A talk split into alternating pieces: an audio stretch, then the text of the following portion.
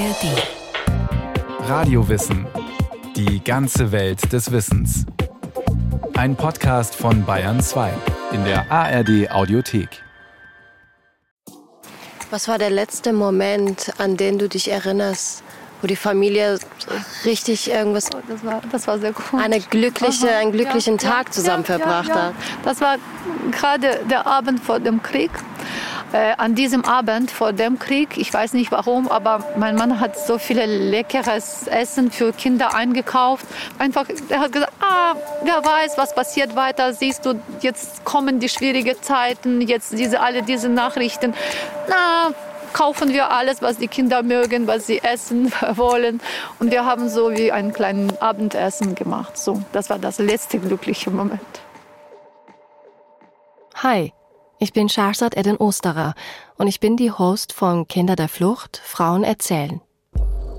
In diesem Podcast erzählen vier Frauen und Mütter ihre Geschichten. Geschichten vom Aufbruch, von Flucht und dem Versuch anzukommen. Wie plant man einen Aufbruch ins Ungewisse? Welchen Gefahren und Herausforderungen sind besonders Frauen und Kinder auf der Flucht ausgesetzt?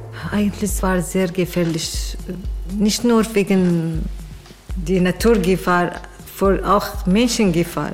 Wie erklärt man seinen Kindern, was passiert? Die waren sauer auf mich, die wollten nicht mit mir sprechen noch. Meine Tochter und mein Sohn, die wollten nicht mit mir sprechen zwei Tage, ne? Wieso hast du gelogen? Und was bedeutet eine Fluchtgeschichte in der Familie für die nachfolgende Generation? Ich bin das, was man ein klassischer Kriegsenkel bezeichnet. Meine Mutter ist ein Kriegskind.